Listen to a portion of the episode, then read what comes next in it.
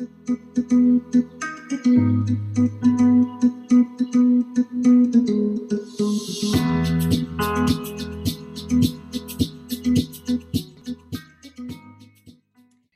Jennifer. Bonjour Rebecca. Merci d'avoir accepté de répondre euh, à cette invitation d'oreille de co-développeur. Est-ce que vous pourriez commencer par vous présenter en quelques mots? Oui, avec plaisir. Merci à vous pour l'invitation. Euh, donc, je suis Jennifer Trouchot, je suis coach professionnel installée à Toulouse depuis 2014 et passionnée de co-développement que j'ai découvert lors de ma formation coaching en 2013 et auquel je me suis formée dans la foulée. Euh, aujourd'hui, euh, je travaille en indépendant, en entreprise et hors entreprise, en coaching et en co-développement. Euh, j'anime des groupes de co-développement et je forme au co-développement et je prends énormément de plaisir à partager et transmettre cet outil d'intelligence collective. Ok, merci. en fait, l'idée de, cet échange, c'était justement dans le cadre de, euh, vos interventions, vos activités euh, en codev, d'aller un peu questionner euh, ce qui pouvait ressembler à des grands moments de solitude dans ces pratiques.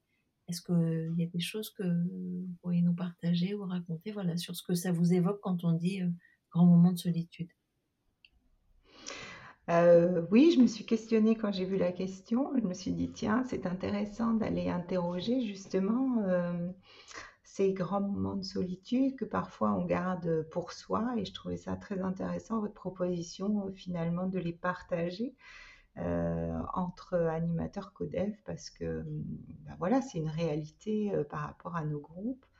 ce qui a émergé spontanément, c'est ces deux types que je, de, moments de solitude que je vis en tant qu'animatrice. Euh, des moments de solitude plutôt liés euh, à, l'animation du groupe à proprement parler.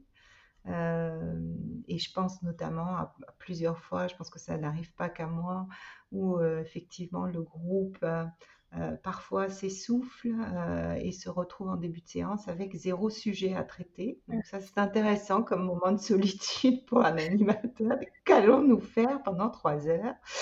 Se regarder dans le blanc des yeux. Donc ça, ça fait partie des choses qui arrivent. Alors, pour plein de raisons, euh, je l'ai identifié plusieurs fois, euh, soit euh, effectivement sur des cycles qui s'étendent un peu où les sujets s'essoufflent, soit au démarrage du cycle aussi. Parfois, quand les gens n'osent pas ou se demandent si c'est la bonne question, est-ce que c'est aujourd'hui que je veux passer, j'ai pas envie d'être client, enfin voilà. Donc, que fait l'animatrice? Face à un groupe qui a zéro demande en démarrage de séance Voilà, ça fait partie des moments de solitude. Et alors que fait-elle? Eh bien, elle creuse. Euh, ça dépend. Euh, moi, j'ai tendance à, essayer d'identifier le pourquoi. Donc, euh, si c'est effectivement un problème de, timidité ou de démarrage de cycle, ben, j'incite vraiment à reposer le cadre, à, avoir confiance les uns les autres, peut-être à, à, essayer de, voilà, de poser un sujet léger pour démarrer ou de faire, parfois ça m'est arrivé une fois, de couper la séance en deux de faire deux mini codev pour que ce soit traité euh, de façon plus légère et, que la personne euh, voilà, qui a appréhendé un peu ce questionnement long de, de, 40 minutes de clarification euh, le, le, réduise en temps et se sente moins à nu. Donc ça, ça fait partie des astuces que j'ai pu développer. Aujourd'hui aussi, je travaille beaucoup plus en amont des séances avec le rappel de venir avec un sujet, avec des, j'envoie des fiches de préparation des sujets euh, que je suis allée puiser dans une ressource euh, formidable qui est euh, l'association québécoise du co-développement professionnel où là vous avez une multitude d'outils au service des animateurs qui sont absolument formidables. Et, donc, voilà, dans, ma pratique d'animation, je, travaille plus en amont maintenant pour m'assurer qu'ils arrivent avec des sujets, de leur rappeler qu'il faut venir avec un sujet, d'envoyer de, la matière pour préparer le sujet, voire même de les appeler ou qu'ils m'appellent s'ils veulent qu'on prépare ou qu'on on identifie un sujet en amont. Mais moi, j'aime bien la spontanéité de, de, démarrage de séance où on vient avec ce qu'on a aujourd'hui finalement. Mmh. Euh, donc, c'est vrai que, bon, j'évite au maximum de cadrer la chose en amont. Mais face à des groupes où je sens effectivement qu'il y a cette difficulté euh, d'émergence de, sujets le jour J, eh bien, j'anticipe un peu plus. D'accord. Euh, ok, et vous disiez, il y a une deuxième configuration dans laquelle euh, ça a du sens de parler de grands moments de solitude? Oui, après, c'est par rapport à, moi en tant qu'animatrice avec euh, mes exigences, mes attentes, ce que j'aspire à voir chez mes participants et qui parfois n'est pas là. Mmh. et je rejoins ce que vous partagiez en amont de cet entretien, Rebecca, mmh. ce sentiment qu'on a beau poser le cadre, donner les consignes, les participants euh, ben, montent en compétences progressivement euh, et des fois arrivent à un sommet de compétences qui n'est pas celui auquel on aspirait en tant qu'animatrice perfectionniste de co-développement. Et apprendre à s'en contenter, apprendre à laisser grandir euh, nos participants dans leur posture de consultant, euh, eh bien, c'est parfois sujet à des, voilà, des, moments de solitude et de, je ne veux pas dire de détresse, mais de désespoir, peut-être, c'est peut-être un peu fort, mais, mais c'est ça l'idée, de dire, j'y arrive pas, j'arrive pas à leur inculquer les choses, voilà. Donc, ouais, je disais, c'est une forme de déception, enfin, pour moi, il y a une forme de déception. il se passe quelque chose qui ne se produit pas, justement. Et peut-être que c'est un moment aussi d'apprentissage sur du lâcher prise, sur lâcher en termes d'exigence, d'attente. De...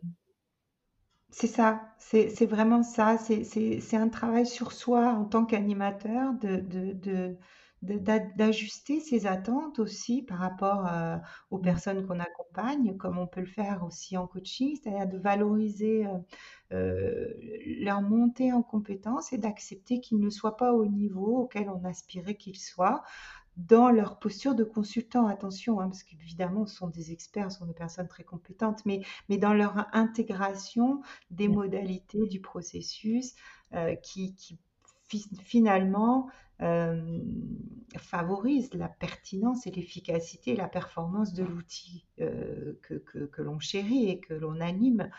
Euh, voilà, donc c'est vrai que ça a été souvent, et souvent quand on intervient dans des contextes où ils ne sont pas du tout rompus à cet exercice d'intelligence collective, ou même au développement personnel, ou au coaching, etc. Moi, j'interviens dans des, des, des, des, entreprises qui sont vraiment très éloignées de cet environnement-là. Ouais. Euh, et, pour eux, c'est une marche énorme finalement à monter. Mmh. Euh, et, le biais qu'on a peut-être, euh, et notamment que moi j'ai en tant que formatrice qui, forme beaucoup de coachs au co-développement, c'est vrai que bah, cette marche-là, on l'a pas quand on s'adresse à des coachs qui ont déjà cette posture de facilitateur et de, coach. Quoi. Mmh. et donc, ça biaise un peu aussi nos attentes par rapport à un groupe, je dirais, de personnes normal. ouais, on est d'accord. Euh, merci. Est-ce qu'il y a autre chose qui vous vient autour de ça ou est-ce qu'on a...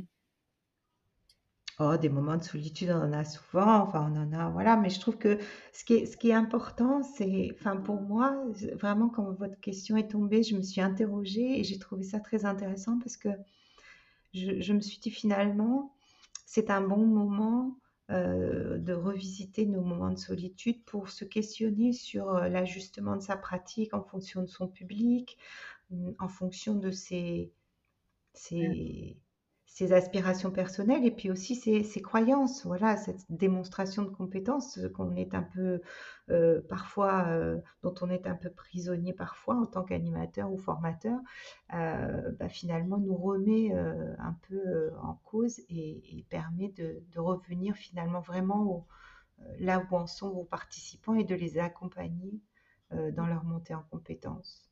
Voire même, moi, j'apprécie de d'entendre qu'on vit euh, euh, la même chose et, et j'apprécie en fait de d'entendre de quelqu'un d'autre, euh, ce que je pourrais me dire à moi-même, qu'il y a la nécessité de baisser un peu son exigence, ou en tout cas de,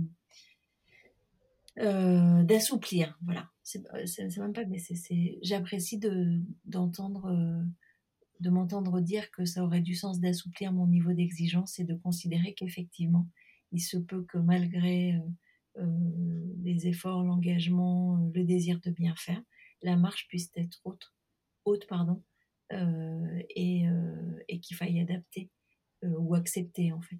Voilà. Et je suis d'accord, ça Mhm. veut dire aussi pour ça. Ok. Et c'est quelque chose qu'on a, que, que- que vraiment j'ai, moi, développé davantage dans, dans- dans ma pratique des cycles de co-développement. C'est, la valorisation euh, euh, à l'issue de, de chaque séance de, de- des progrès euh, faits par rapport au processus de co-développement des participants. C'est quelque chose du coup auquel je suis devenue attentive au cours des cycles et, et du coup Mm. j'ai mis en place vraiment un, un temps de, de valorisation de la montée en compétences des groupes euh, à l'issue de chaque séance sur le processus de co-développement, sur leur intégration, sur leur puissance de questionnement, euh, voilà l'effort qu'ils font euh, d'intégrer finalement ce Mm. processus qui n'est pas qui n'est pas simple en fait, qui a l'air simple mais qui ne l'est pas euh, et qui demande un changement de fonctionnement, notamment dans la phase de clarification euh, où on pose des questions pour répondre, on ne pose pas des questions pour savoir. Et ça, c'est quelque chose qui, est un effort mental important euh, pour les, participants et qui, demande un entraînement et, du temps d'intégration. Et donc, valoriser à l'issue de chaque séance eh bien, les progrès qu'ils ont faits. Et aussi, c'est une façon aussi de, rappeler euh, qu'on est aussi là pour ça et que le co-développement, au-delà d'améliorer sa pratique professionnelle euh, que l'on questionne, euh, apporte aussi le développement d'une multitude de soft skills et de, compétences euh, relationnelles propres. Ok. Bon, merci Jennifer. Merci à vous, Rebecca. Et puis euh, à bientôt. Eh bien, avec plaisir. Et merci pour cet entretien.